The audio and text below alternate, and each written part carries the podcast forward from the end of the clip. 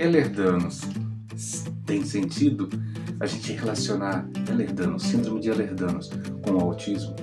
Aquilo que parece que não tem sentido muitas vezes tem correlação. Mas deixar de falar desse assunto em que está borbulhando nas redes e nos grupos de Facebook. O que é Ehlers-Danlos? Qual a relação com o autismo? O autismo tem alguma situação em que traz a imagem dessa síndrome tão rara e diferente? Ela é rara realmente? A gente precisa conversar. E conversando, a gente vai tirar muitas perguntas. E aí, você já sabe, bombardeia aqui embaixo para que a gente possa, de repente, fazer a evolutiva. Porque você sabe, a informação é que vence o preconceito. Vamos lá.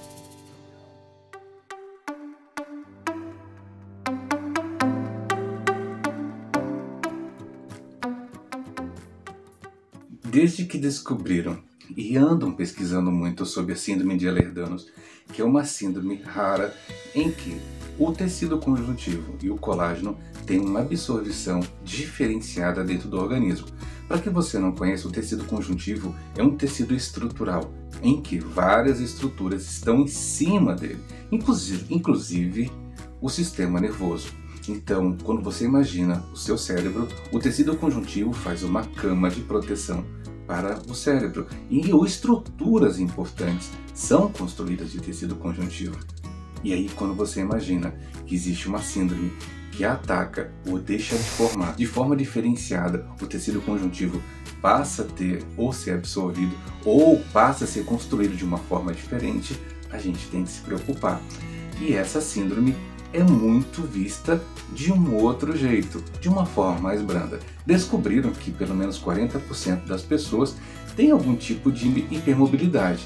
Agora, gente, por favor, né, porque você é hipermóvel, que você tem uma grande flexibilidade, que você é hipermóvel. Quando você descobre que hiper, hipermóvel é um de, de, depende de você analisar situações, porque aí você vai analisar como é que a angulação das suas articulações se comportam.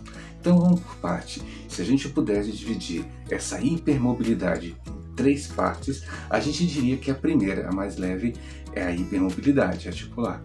A depois, uma síndrome do transtorno da hipermobilidade e depois a Ehlers-Danlos.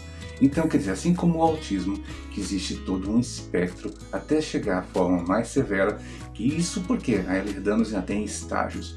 Quando você coloca Heller danos, você vai imaginar que existem 13, 14 tipos. Então, não necessariamente o fato de ter Heller danos vai te condicionar a coisa mais severa, a apresentação mais severa, como uma mocinha bem bacana que tem na internet que divulga para todo mundo não ter preconceito sobre a condição, situação dela. Ela é maravilhosa nesse sentido. Ela apresenta de forma bem clara as limitações, mas também as potencialidades assim como as pessoas autistas. Então, percebeu-se de 2016 para cá, nas pesquisas que foram feitas, principalmente na Europa, que de repente essa síndrome que é de caráter hereditária, ela tem uma prevalência muito grande em pessoas que têm autismo. O que? Como assim? Então descobriram que pessoas que têm ehlers que são autistas. Aí vocês perceberam, e quem tem ehlers e não é autista? A quantidade de gente é menor. Então eles ficaram com essa pulga atrás da orelha. Então eles havia, quando havia lerdanos, a presença do autismo era mais evidente. E aí, continuaram pesquisando. E aí foram atrás e descobriram que pessoas que têm hipermobilidade, uma grande parte dos autistas tem hipermobilidade articular.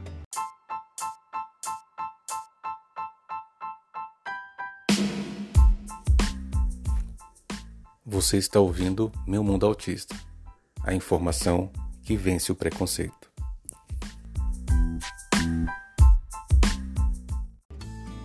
Então, hipermobilidade articular, lembra? Primeira, primeira fase dessa fase didática. Aí você falar do síndrome da hipermobilidade, que aí nós vamos ver situações ligadas ao reumatismo.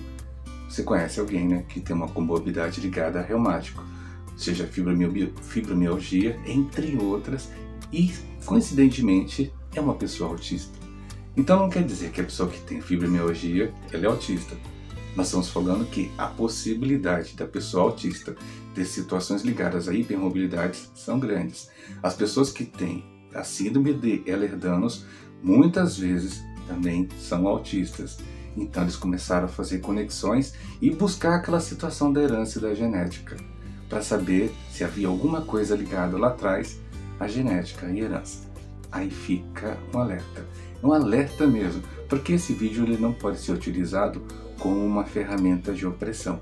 Como assim? Durante anos e anos a gente percebeu que fica se procurando de onde vem o autismo e adivinha para onde vai geralmente a culpa. É, infelizmente nossa sociedade muito machista acaba levando a culpa para a mulher. Os pais, os maridos acabam falando o que a mulher fez de errado, o que ela deixou de fazer. Ainda ficam carregando esse estigma durante anos e anos, fora os estigmas que ela mesma carrega, acreditando que onde eu errei. Esse vídeo é importante deixar claro que quando você traz uma herança genética, não necessariamente é culpa sua, e nunca foi. E o nascimento de uma pessoa autista não quer dizer que você é culpado ou que você fez qualquer coisa errada. Então, a herança genética, alguém na sua família, na sua herança, do marido inclusive, não necessariamente só da mulher, alguém traz esse genótipo. Esse, então, a gente carrega essa herança. E aí a gente volta para que você entenda que ao entender de onde que a herança genética, não existe um culpado. A ciência quer saber se ela caminha nas gerações e não procurar o culpado. Isso é muito importante. E quando você descobre a situação da hipermobilidade, você vai perceber, e aí você faz a conexão com um negócio chamado comorbidade. Muitos autistas têm comorbidades associadas a situações de má posturas, situações ligadas a deformidades posturais, tem situações ligadas a é, desvios posturais, inclusive problemas reumáticos graves.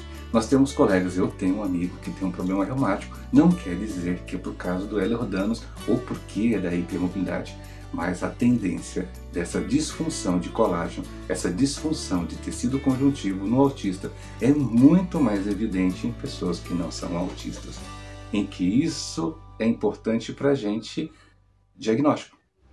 À medida que você percebe que o seu filho tem hipermobilidade, ele é autista e hipermobilidade, a gente tem que, com mais carinho, procurar profissionais que possam identificar precocemente se aquilo é hipermobilidade ou já é síndrome de hipermobilidade. Porque mais para frente, essa criança pode ter desvio de postura, ela pode ter problemas de quadril, problemas de coluna, coisas que vão tornar a qualidade de vida dela no futuro pior.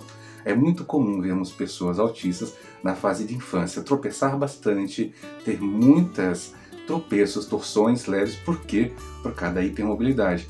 Mas mais para frente, a hipermobilidade, que diferente das pessoas normotípicas, tende a se ajustar com uma certa idade, o autista e o tecido conjuntivo do autista parece que continua sofrendo alterações durante a sua vida. Isso é percebível inclusive no sistema nervoso central, no corpo caloso e outras estruturas. Então, percebeu? Você tem filho autista, é autista e você tem hipermobilidade, é importante você fazer sempre acompanhamento. Acompanhamento clínico e fisioterápico para que você tenha uma qualidade de vida aumentada. Uma qualidade de vida aumentada pode fazer você, mais do que viver longos anos, você ter anos em sua vida.